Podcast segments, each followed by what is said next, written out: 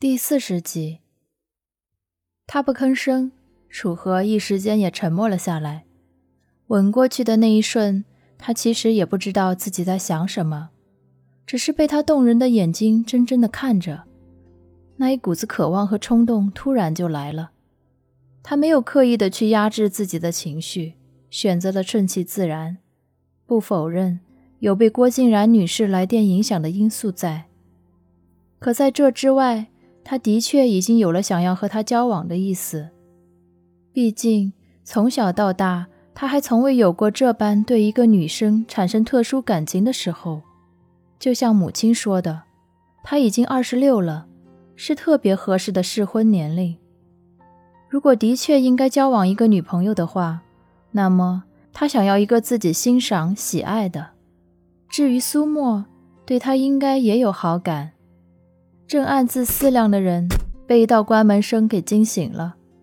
楚河抬眸看过去，发现刚才还坐在副驾驶上一脸羞怯的女孩突然下了车，并且在快步的往单元楼方向走。苏沫连忙下车，楚河喊了一声，紧追上去。花园拐角处，他总算将人给追上，身子俯低，就想去拉人家姑娘的手，哪曾想。就在他手指触碰上的那一刻，苏沫整个人好像被蝎子蛰了一下似的，头低着，看都没看他，走得更快了。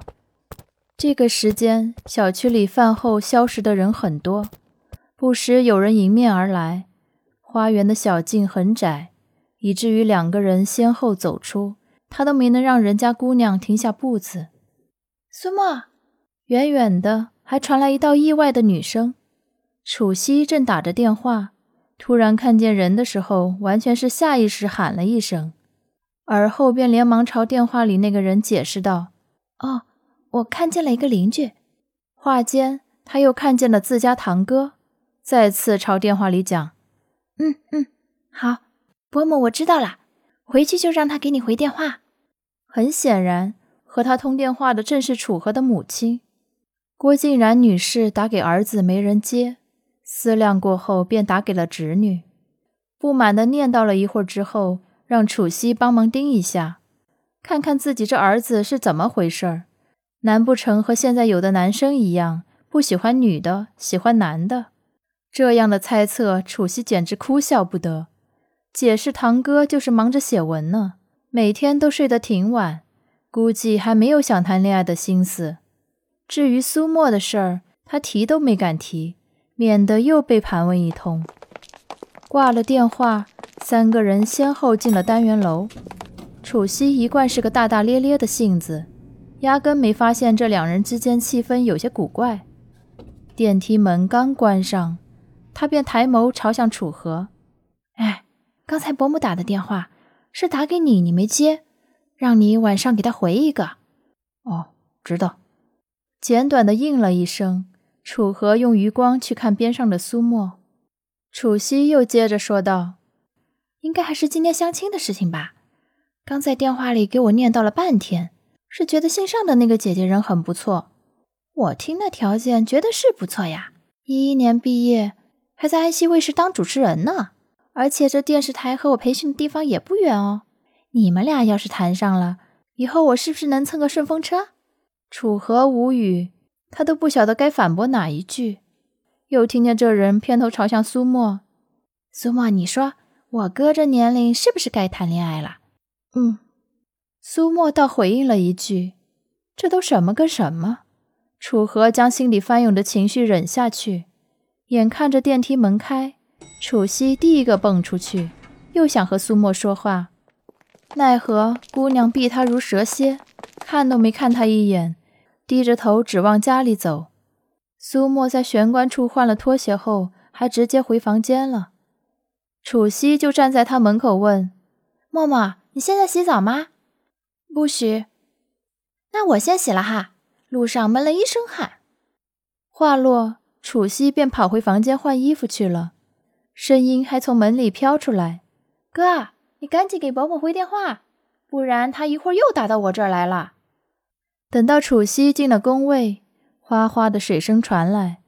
楚河敲了敲苏沫的门：“苏沫，我们谈谈。谈什么谈？人家连吭一声都不肯。顾忌着楚西在洗手间里，楚河也不好在房门口弄出太大动静。正想采取迂回手段去发微信，手机刚拿到手里，母上大人的电话又来了。无奈至极，他去主卧里回电话。他这一走，外面自然安静了，再听不见任何声响。苏沫回头看了看房门方向一眼，紧抿着唇，将脸蛋深深地抵进枕头里。进了房间后，他整个人才有了松一口气的感觉。与此同时，心口一抽抽的疼着，这感觉来得突兀又尖锐，让他无法思考，也不知道该如何面对楚河。原来他今天相亲了，相亲对象还是一个主持人。这个行业对他来说太遥远、太耀眼，只想想都是那般的光鲜亮丽。可这人既然有了条件那么好的相亲对象，为什么还突然招惹他？还是对他来说，自己就是这样不值得被尊重的女孩。住到他们家这件事儿，好像是不够慎重，也怪他贪图方便，嘴又笨，不懂得如何推拒别人的好意。眼下倒好，连被人轻贱这种事儿，他都摆不出义正言辞斥责的态度。可悲的是，他还沉醉其中。他不想承认，可实在不得不承认。在楚河吻他的时候，他整个人是软的。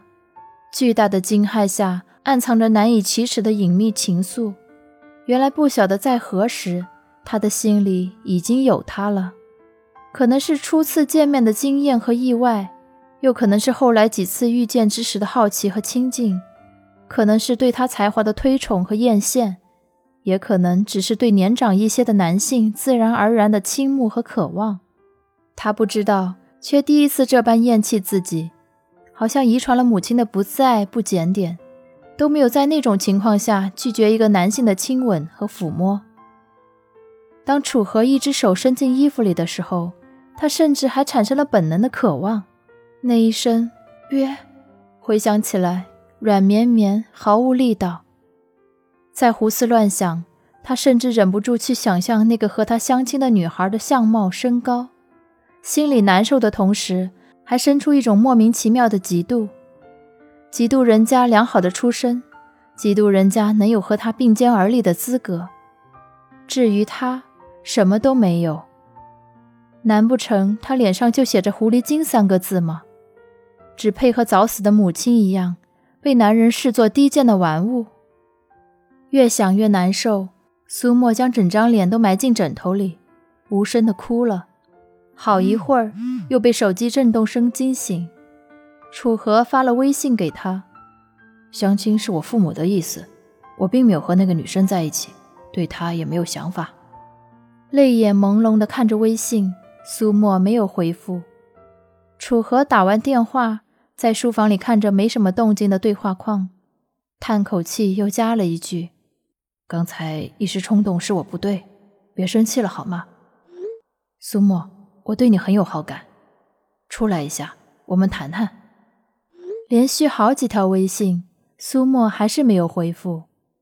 虽然楚河这几条信息让他的心情稍稍平复了一些，可这种时候他真的没什么和他好谈的。到底也就是一个吻，他不可能拿他怎么样，也不需要一句轻飘飘的道歉。哪怕再进一步，他也没有不自量力想要和他交往。或者因为被亲了就要他负责的想法。他来安城是打工的，统共也就剩下一个多月时间而已。除了挣学费、增长见识，压根没有其他的奢望。自立还谈不上呢，谈什么感情？实在不行的话，找个房子搬出去住算了。